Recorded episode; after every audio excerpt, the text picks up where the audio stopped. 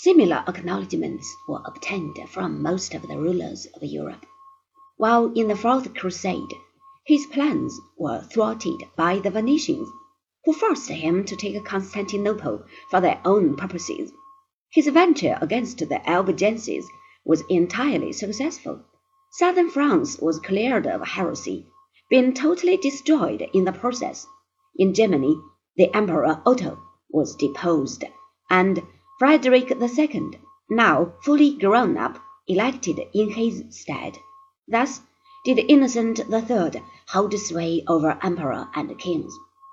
Within the Church itself, a greater measure of power was secured for the Curia, but in a way the very extent of its temporal success already foreshadowed the decline of the papacy.